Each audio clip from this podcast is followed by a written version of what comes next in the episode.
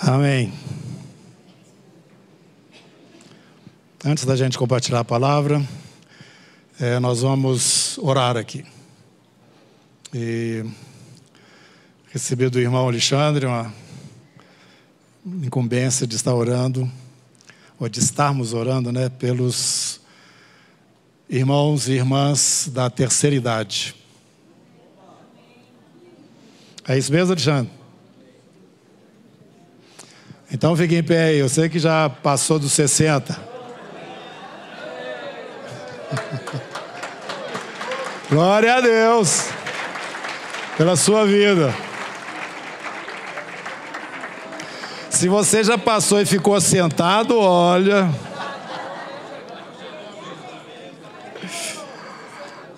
O capítulo 92 do livro dos Salmos tem uma passagem que me abençoa muito já há muitos anos, né? Porque eu já estou nessa turma aí há muito tempo. E ele fala o seguinte: O justo florescerá como a palmeira, crescerá como o cedro no Líbano. Plantados na casa do Senhor, florescerão nos átrios do nosso Deus. Na velhice darão ainda frutos, serão cheios de seiva e de verdor. Aleluia! Glória a Deus. Essa é a promessa do Senhor para nós, né? O que, que, faz, que, que nós vamos fazer? Vamos receber. Agora, tudo isso é para anunciar, olha o testemunho, que o Senhor é reto, Ele é a minha rocha e nele não há injustiça. Aleluia. Então, feche seus olhos. Senhor Deus, nós estamos na tua presença sabendo que o Senhor é o ancião de dias.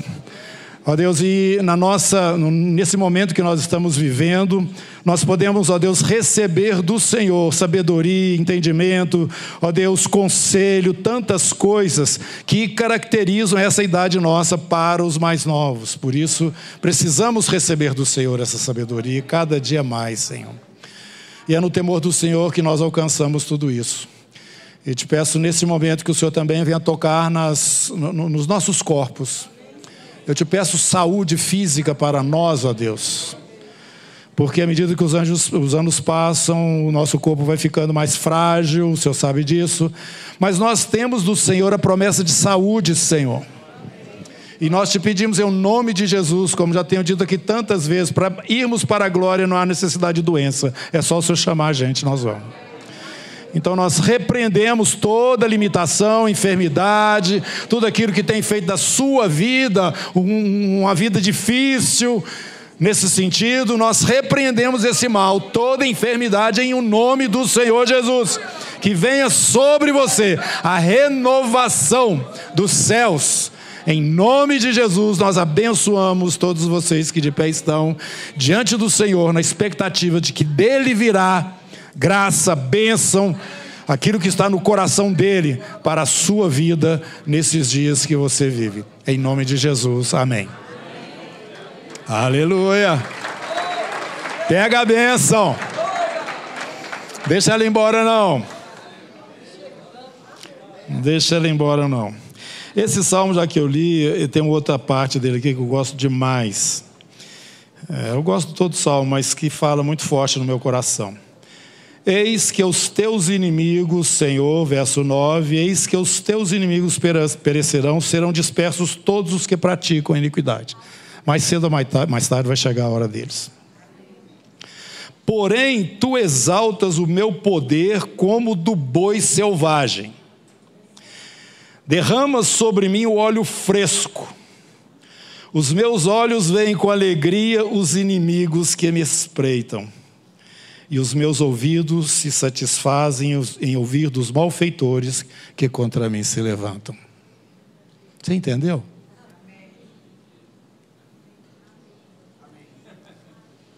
Eu acho que vocês não entenderam, não. o poder desse óleo de Deus sobre a vida dos seus os colocam numa posição tão alta em relação aos seus adversários que os adversários não inspiram medo. Mas ele fala aqui. Eu fico satisfeito ao ouvir que os meus inimigos estão se levantando contra mim, porque agora vai ter diversão. Um a um. Um a um. Então, meu irmão, nós precisamos desse óleo sobre nós, nos revestindo o tempo todo, viu? E agora não é só para os mais velhos, não, é para todos nós. Esse óleo está disponível para nós. É o poder do Espírito que é derramado sobre as nossas vidas. E quando isso acontece, no Antigo Testamento nós temos vários feitos, né, assim, físicos, pela operação do poder do Espírito. A gente viu os, vê os 30 de Davi, né? Os feitos daqueles soldados eram uma coisa impressionante. Não era possível uma pessoa fazer o que aqueles, aqueles soldados fizeram. Você vê o Sansão, né? Ele encontra, ficou satisfeito na hora que ele encontrou o leão. Rasgou ele. Colocou as portas de uma cidade nas costas, carregou e colocou em cima da montanha pessoal não dava conta de trazer de volta. São coisas impressionantes, o Espírito de Deus movendo de uma forma assim tão palpável, visivelmente naquele tempo da antiga aliança. Hoje ele está agindo em nós e promovendo coisas maiores que os nossos olhos não contemplam, naturais, mas nós podemos começar a perceber isso com os olhos espirituais. Porque a obra do Senhor, através da sua igreja, ela vai ser levada a cabo. E nós estamos vendo algumas coisas mostrando que esses dias finais estão se aproximando. Portanto, essa confusão que nós sabemos que está confusão assim temos, né? Essa luta que está acontecendo no mundo invisível e que está se refletindo de uma forma muito forte no mundo visível, é exatamente esse momento final que nós estamos vivendo. Grandes coisas estão ocorrendo por causa do testemunho dos santos. E não são coisas que no momento você consegue percebê-las no mundo visível, mas o, o culminar desta hora vai ser a presença física do Senhor Jesus sobre a terra. Presença física do Senhor sobre a terra. Toda a terra vai se encher do conhecimento de Deus como as águas cobrem o mar. Ninguém vai pregar o evangelho mais porque não vai precisar. Todo mundo vai saber que o rei está presente e que ele reina a partir de Jerusalém. Você crê nisso, meu irmão? Para o seu testemunho ser efetivo, você precisa crer nisto mesmo que obras maiores estão sendo é, é, desenroladas, né, estão acontecendo, num plano que você não enxerga e nem eu. Nós não conseguimos, só pela fé que nós entendemos que essas coisas ocorrem e nós as percebemos aqui também no nosso meio. Nesses últimos dias você tem visto a pressão que está vindo sobre toda a terra, que não é pouca, é bem diferente daquelas anteriores que a história nos mostra. Então eu quero é, trazer para você hoje um pouquinho mais dessa compreensão da sua responsabilidade, a minha responsabilidade diante do Senhor, como testemunhos que somos do reino de Deus. E porque o mundo jaz no maligno, esse testemunho ele sempre vai ter resistência na terra. Enquanto o rei não chegar, sempre haverá resistência. E é bom que você saiba disso. Hoje nós temos uma situação aqui no Brasil que dá para as pessoas perceberem. Já ficou mais claro um sistema. É, é, eu creio que vocês estão me entendendo. Um sistema que não deixa as coisas andar. Que existe um grupo que está invisivelmente ou visivelmente aliançado, que trava as coisas, ou então não permite que elas caminhem numa direção que, que todos nós, ou um senso comum, entende que deveria caminhar. Eu estou falando grego vocês estão me entendendo? É o sistema que eles fazem. Tem um sistema, o sistema é duro. O sistema é duro. É mesmo, porque esse sistema é desse mundo. E ele não vai cooperar com nada que seja do Senhor aqui na terra. E por isso você precisa desse óleo do boi selvagem, essa unção do boi selvagem. Por isso que você precisa do Espírito Santo. Porque se não for com ele, você não anda aqui na terra com o testemunho do Senhor. Você, você se conforma com o século, ou então você tem que enfrentar aquele que está à frente de tudo isso. É, vou, quero que você venha comigo no capítulo 15 do Evangelho de João e vamos observar que Jesus não nos iludiu. ele deixou muito claro como as coisas seriam. Agora, ele fala é, no capítulo 17 a respeito da unidade, né? Nossa, nesses últimos momentos ela será pronunciada, porque a oração será respondida. Ela ainda não foi respondida na sua totalidade, mas ela vai acontecer. A oração que Jesus faz por nós, os seus discípulos, não é? E isso abalaria, chocaria o mundo. Versículo 19 do capítulo. É, 19 não, versículo 18. Se o mundo vos odeia, sabei que primeiro do que a vós, outros me odiou a mim. Se vós fosseis do mundo, o mundo amaria o que era seu. Como todavia não sois do mundo, pelo contrário, dele vos escolhi, por isso o mundo vos odeia. Lembrai-vos da palavra que vos disse: Não é o servo maior do que o seu senhor. Se me perseguiram a mim, também perseguirão a vós outros. Se guardaram a minha palavra, também guardarão a vossa. Tudo isso, porém, vos farão por causa do meu nome, porquanto não conhecem aquele que me enviou. Se eu não viera, nem lhes houvera falado, pecado não teriam. Mas agora não tem desculpa do seu pecado. Quem me odeia, odeia também meu Pai.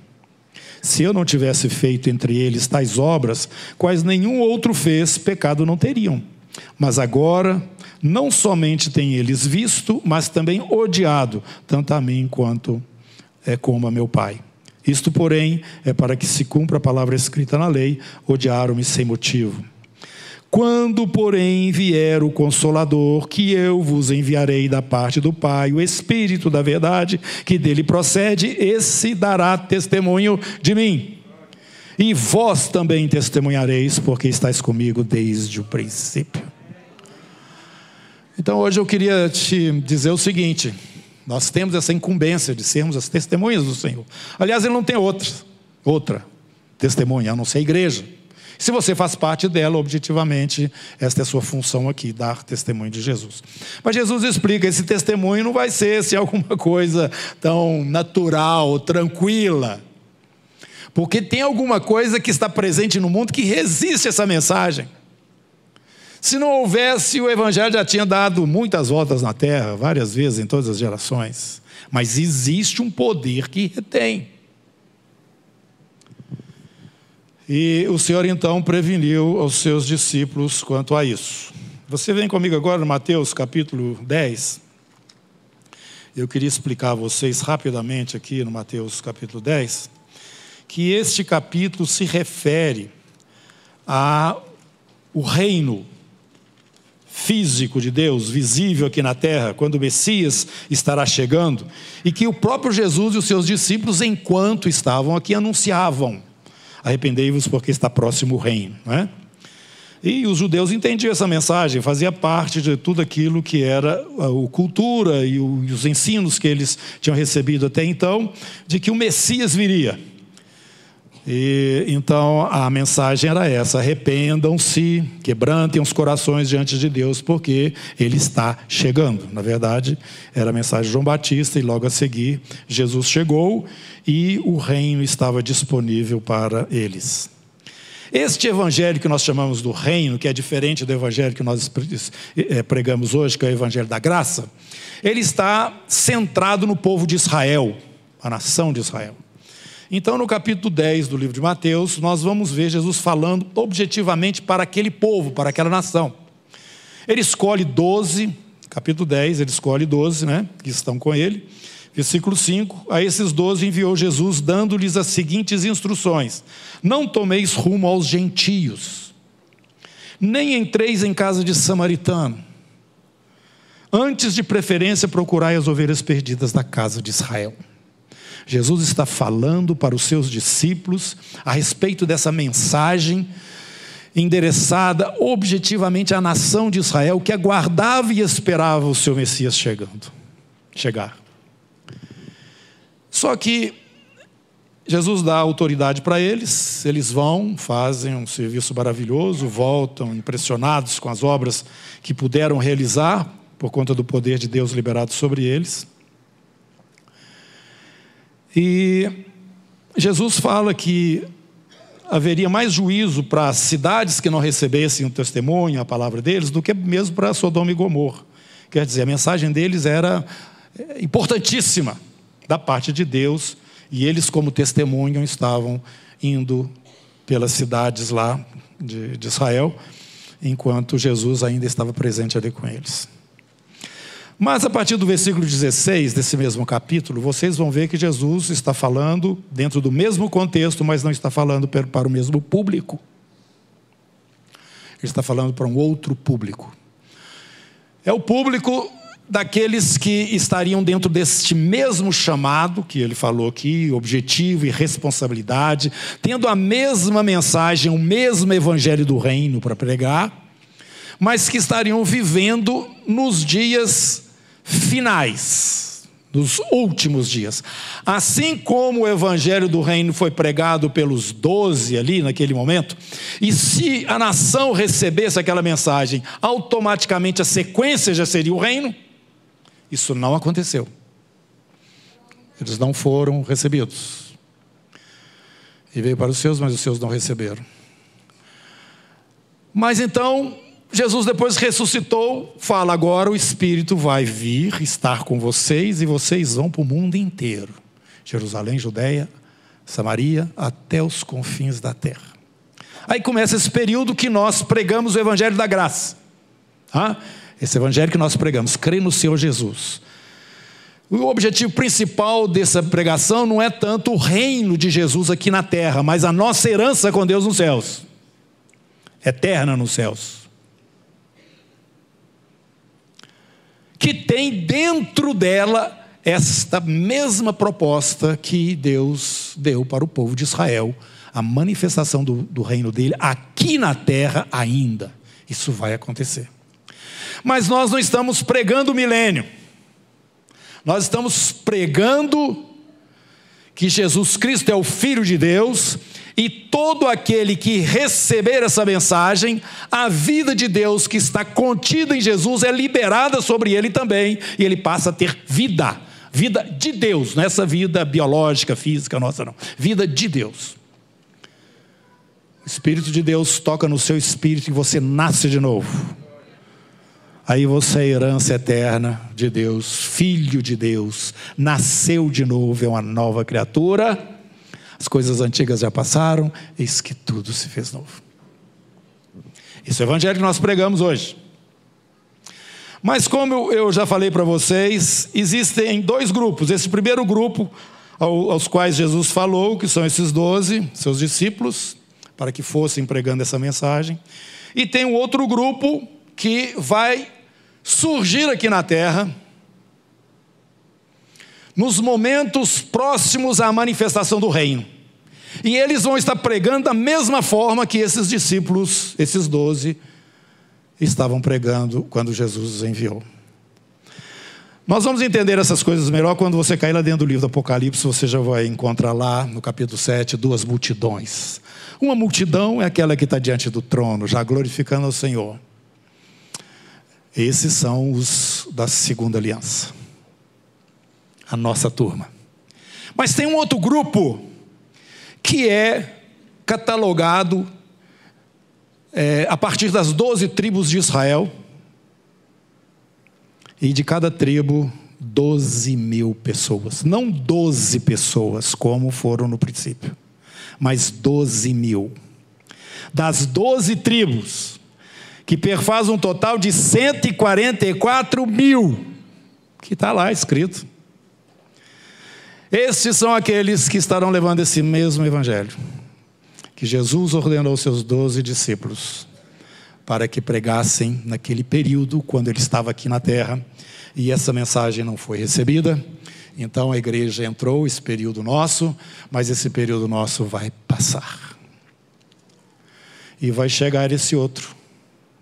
Quando essa mensagem que foi inicialmente pregada pelos doze, será pregada pelos 144 mil israelitas, ainda aqui nessa terra, dando um testemunho poderosíssimo aqui na terra. Então, gente, tem muita coisa maravilhosa para acontecer. No versículo 16, então, nós vamos ver o que, Jesus está falando para essa segunda turma. Eis que eu os envio como ovelhas para o meio de lobos, sede, portanto, prudentes como as serpentes, simples como as pombas. Vão aprendendo aí, porque isso é para nós também. E acautelai-vos dos homens, porque vos entregarão aos tribunais e vos açoitarão nas suas sinagogas. Eles vão pegar vocês. Por minha causa sereis levados à presença de governadores e de reis para lhes servir de testemunho a eles e aos gentios.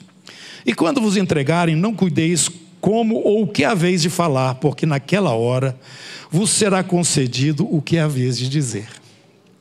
Visto que não sois vós os que falais, mas o Espírito de nosso Pai é que fala em vós.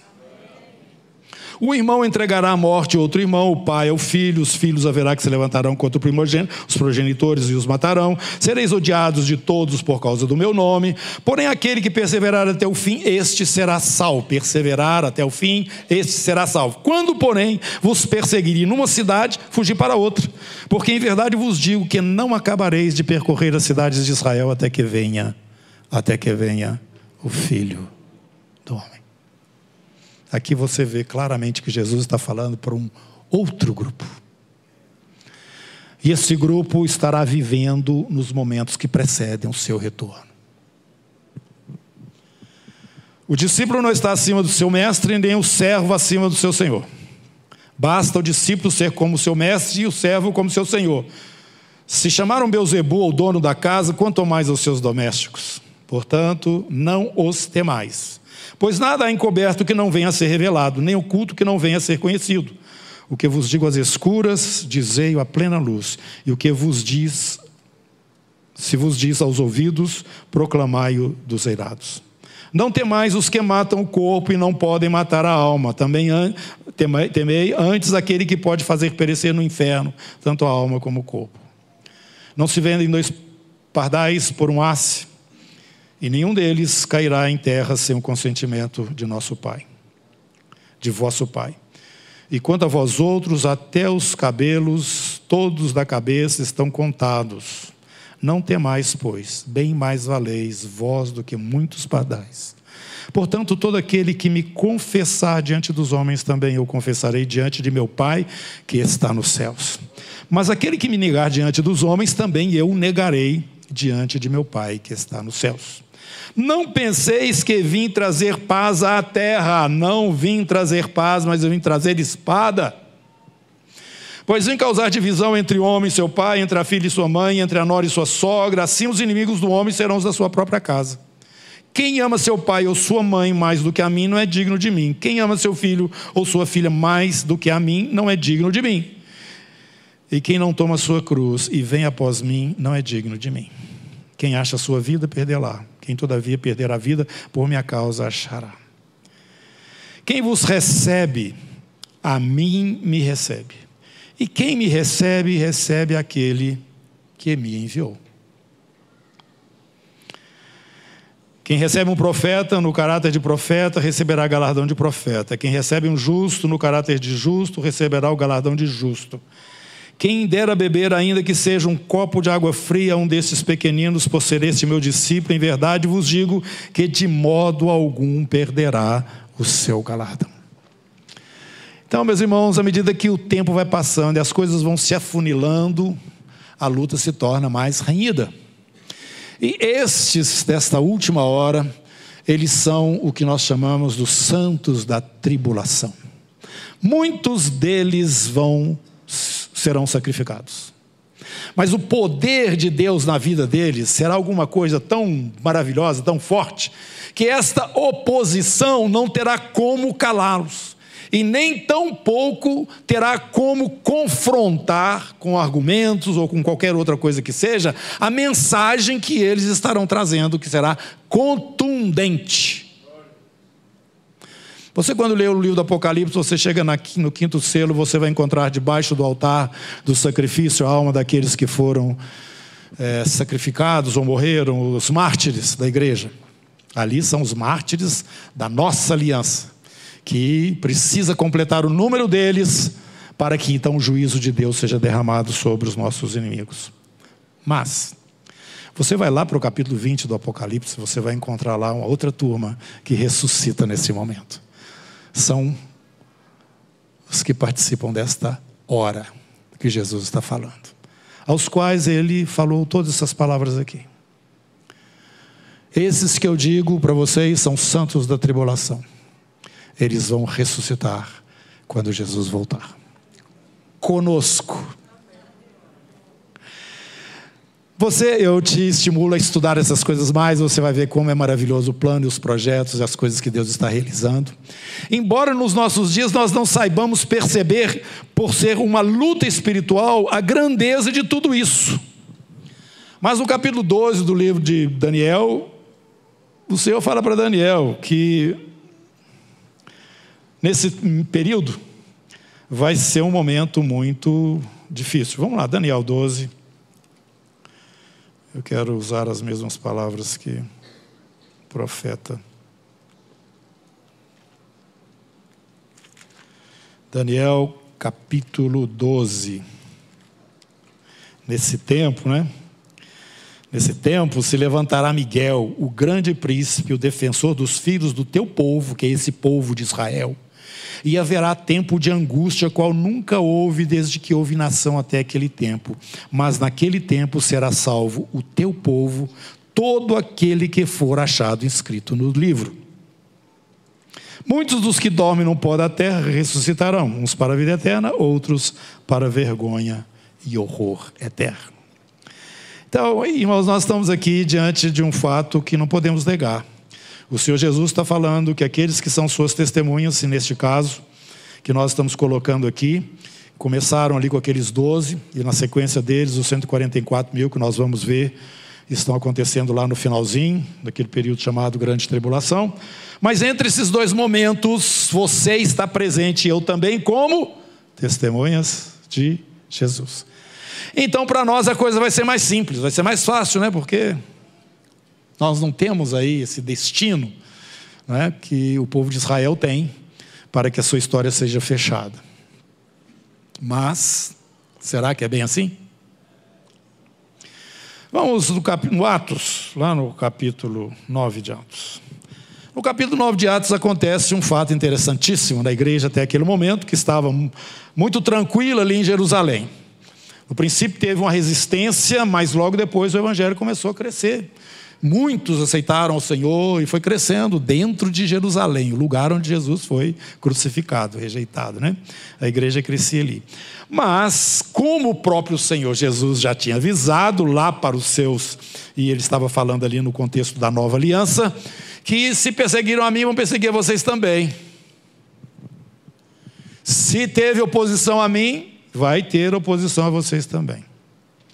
Então, meus irmãos, esse, esse testemunho de Deus, independente de qual aliança acontece, ele sempre tem uma resistência. E nós temos a nossa, e nós vamos ver que Paulo não estava participando desse grupo que nós falamos, esse grupo último, mas ele participa do nosso grupo, que é a igreja. E quando a igreja crescia ali em Jerusalém naquela época, crescia também uma resistência e essa resistência, eu diria que espiritualmente talvez fosse encabeçada pelo próprio Paulo, porque ele tinha uma atitude agressiva, uma, uma atitude é, é, assim pronta para resistir o testemunho do Senhor. E ele perseguia mesmo. Ele prendia as pessoas com a autoridade que o sinédrio dava para ele, ele colocava na cadeia, ele espancava pessoas, e quando aconteceu aquele problema, já falei aqui para vocês, eu creio que Paulo estava até lá dentro daquela sinagoga onde começou a discussão, porque era do, da sinagoga lá da, da, do, da Cilícia, né, dos que vieram da Cilícia, e Paulo era de lá. E que combinou com a morte de Estevão, e ele, e ele concordou que as vestes daqueles que estavam apedrejando estivessem ali enquanto eles estavam apedrejando. Quer dizer, vocês estão acobertados, estou assinando embaixo, o sinédrio também, e acaba com esse povo. E foi assim que Estevão caiu o primeiro mártir da igreja, orando o seguinte: Pai, perdoa-lhes, eles não sabem o que fazem. Paulo não sabia. Então, o Paulo, na sua sanha, né? Ele não, ele não, não cabia mais dentro de Jerusalém. Ele precisava ir até os confins da terra para buscar aqueles que estão pervertendo o judaísmo. Saulo respirando ainda ameaças, capítulo 9 do livro de Atos, e morte contra os discípulos do Senhor, dirigiu-se ao sumo sacerdote e pediu cartas para as sinagogas de Damasco, a fim de que, caso achasse alguns que eram do caminho, que eram os, os cristãos, assim homens como mulheres, os levasse presos para Jerusalém. Seguindo ele estrada fora, aproximava-se. Ao aproximar-se de Damasco, Damasco, subitamente uma luz do céu brilhou ao seu redor. E caindo por terra, ouviu uma voz que lhe dizia: Saulo, Saulo, por que me persegues? Ele perguntou: Quem és tu, Senhor? E a resposta foi: Eu sou Jesus a quem tu persegues. Mas levanta-te. Olha, ele estava perseguindo os discípulos de Jesus. Jesus falou: Você está me perseguindo.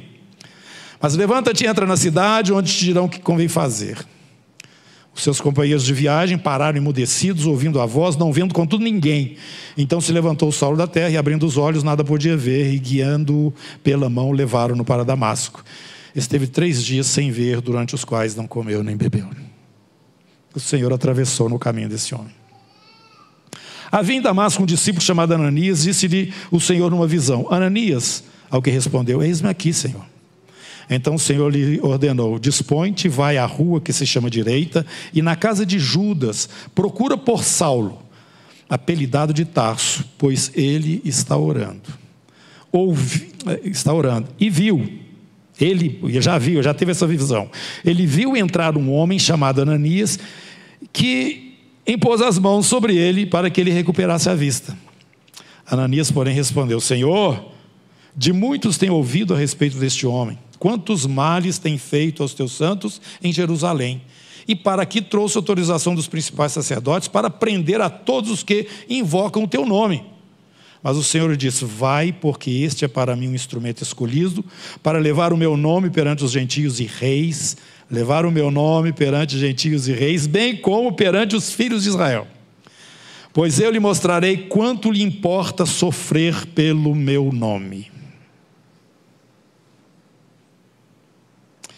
Então Paulo foi totalmente transformado, foi batizado, cheio do Espírito Santo, começou já a pregar lá em Damasco. Depois de alguns anos ele vai para Jerusalém e ali também ele causa um pouco de confusão, porque ele era conhecido, seu testemunho diante das autoridades, as quais ele representava também, quando estava perseguindo a igreja, e eles não iam aceitar o testemunho dele ali. O Senhor então apareceu para ele mais uma vez e falou: sai daqui, vai embora, porque eles não vão aceitar o teu testemunho. Paulo vai para Tarso, cidade dele, fica lá até que Barnabé busque Paulo para juntos estarem é, estruturando a igreja na cidade de Antioquia. Essa Antioquia que foi destruída, que nós já mostramos aqui, é essa mesma cidade, viu? Lá, agora nesse terremoto. Pois bem, este Paulo começa a pregar a respeito dessa aliança, desse evangelho que você e eu pregamos. E Jesus já havia dito: vocês podem esperar resistência mas o meu espírito vai estar convosco. Não saiam de Jerusalém até que do alto sejais revestidos de poder. Por isso, meus irmãos, talvez a missão está ficando mais clara, a necessidade do testemunho, alguma coisa mais urgente dentro de você. Mas preste atenção, sem o Espírito Santo, dá nada. Você precisa ser revestido de poder. E você, quando for revestido de poder, você vai saber que foi revestido de poder. Quantos aqui de domingo passado para cá estão falando em línguas agora? Tem alguém? Uma pessoa, duas? Não falava, que não falava, que não falava. Ninguém. Então eu imagino que todo mundo fala em língua aqui, né? Se você não fala, você tem que dar um jeito de falar. Porque você precisa ser fortalecido o seu homem interior, e esse é o dom que faz isso. E esse dom se manifesta com o batismo do Espírito Santo. É um dos sinais mais claros do batismo com o Espírito Santo. Então, meus irmãos, para esse testemunho, nós precisamos do poder do Espírito Santo na nossa vida. Eu vos enviarei o consolador. Você nasceu de novo, o consolador já te selou dentro de você. Agora, você ainda não foi batizado no Espírito. Às vezes acontece, até antes do batismo nas águas. Mas, meus irmãos, não dá para você testemunhar de fato sem que o Espírito Santo esteja enchendo a sua vida. Pegou aí? Então nós vamos para frente. Esse Paulo, no final da sua terceira viagem missionária, que está aí no livro de Atos, eles crau, puseram a mão nele. Puseram a mão no Paulo e começou a via cruzes, né, do Paulo. Ele fica preso um tempo ali em Cesareia. E a coisa fica enrolando, enrolando e não acontece da libertação dele, não acontece a libertação dele. Então ele apela para César. Ele era um cidadão romano, ele podia fazer isso. Bom, vocês não resolvem meu, meu caso, eu quero que o César julgue o meu caso. Mas diante desse, dessa situação toda, ele preso ali, capítulo 26 de Atos. Hoje nós estamos lendo muita Bíblia, né, aqui hoje.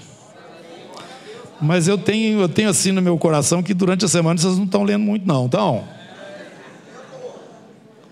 Amém. Tempo com a palavra. Tempo com a palavra. A seguir, a gripa dirigiu-se a Paulo e disse: É permitido que uses a palavra em tua, em tua defesa. Então Paulo, estendendo a mão, passou a defender-se nesses termos. Tenho-me por feliz, ó Rei Agripa, pelo privilégio de hoje, na tua presença, poder produzir a minha defesa de todas as acusações feitas contra mim pelos judeus. Mormente, porque és versado em todos os costumes e questões que há entre os judeus. Por isso eu te peço que me ouças com paciência. Paulo sabia falar. Quanto à minha vida desde a mocidade, como decorreu desde o princípio entre o meu povo e em Jerusalém, todos os judeus a conhecem. A minha história não é escondida, não, todo mundo conhece. Pois, na verdade, eu era conhecido deles desde o princípio, se assim o quiserem testemunhar, porque vivi fariseu, conforme a seita mais severa da nossa religião. E agora estou sendo julgado por causa da esperança da promessa que por Deus foi feita aos nossos, aos nossos pais, a qual as nossas doze tribos, servindo a Deus fervorosamente, de noite e de dia, almejam alcançar. E no tocante a essa esperança, ó Rei, que eu sou acusado pelos judeus. Porque se julga incrível entre vós que Deus ressuscite os mortos? Na verdade, a mim me parecia que muitas coisas devia eu praticar contra o nome de Jesus o Nazareno. E assim procedi em Jerusalém. Havendo eu recebido a autorização dos principais sacerdotes, encerrei muitos dos santos das prisões e contra estes dava o meu voto quando os matavam.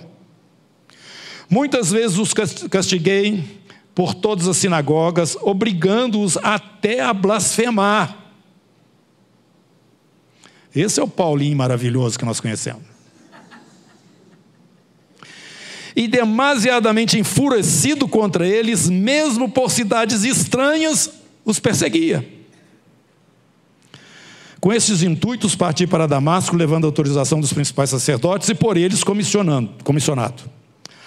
Ao meio-dia, ó rei, indo eu caminho fora, vi uma luz do céu mais resplandecente que o sol, que brilhou ao redor de mim e dos que iam comigo. E caindo todos nós por terra, ouvi uma voz que me falava em língua hebraica: Saulo, Saulo, por que me persegues? Dura coisa é recalcitrares contra os aguilhões. Então eu perguntei: Quem és tu, Senhor? Ao que o Senhor respondeu: Eu sou Jesus, a quem tu persegues. Mas levanta-te, firma-te sobre teus pés, porque por isso te apareci, para te constituir ministro e testemunha, tanto das coisas em que me viste, como daquelas pelas quais te aparecerei ainda, livrando-te do povo e dos gentios para os quais eu te envio, para lhes abrires os olhos e os converteres das trevas para a luz e das potestades de Satanás para Deus, a fim de que recebam eles remissão de pecados e herança entre os que são santificados pela fé em mim. Pelo que, ó Rei Agripa, não fui desobediente à visão celestial, mas anunciei primeiramente aos de Damasco e em Jerusalém, por toda a região da Judéia e aos gentios que se arrependessem e se convertessem a Deus, praticando obras dignas de arrependimento. Por causa disto, alguns judeus me prenderam, estando eu no templo, e tentaram matar-me. Mas, alcançando o socorro de Deus, permaneço até o dia de hoje, dando testemunho, tanto a pequenos como a grandes, nada dizendo senão o que os profetas e Moisés disseram haver de acontecer.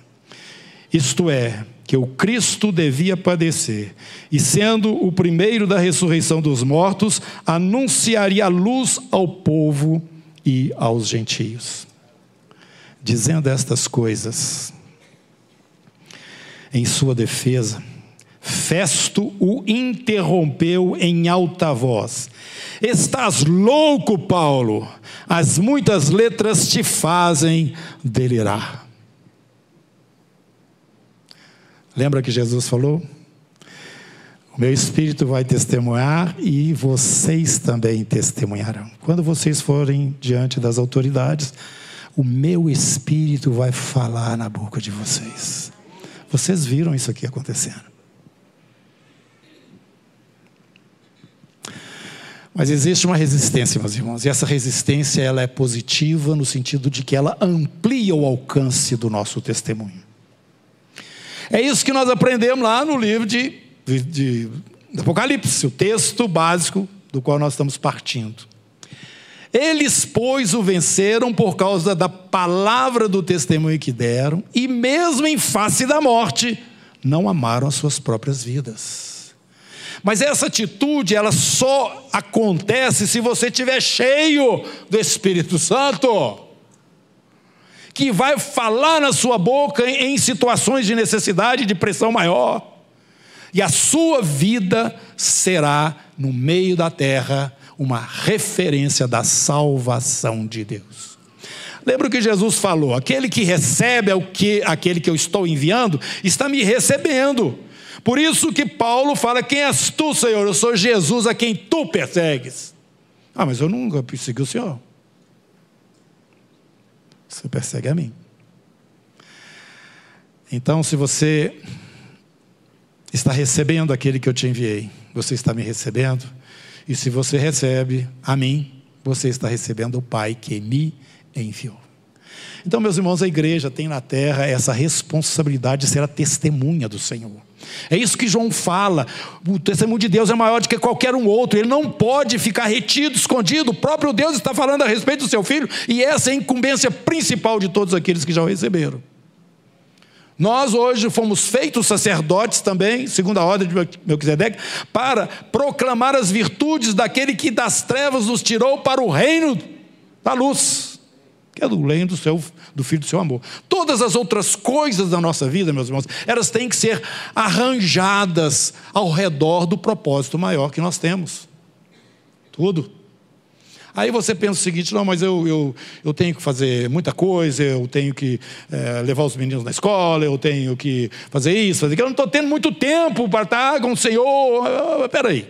Você já entendeu que a palavra de Deus nos ensina, que tudo que nós formos fazer, nós temos que ter como motivação o nosso próprio Senhor. Faça assim.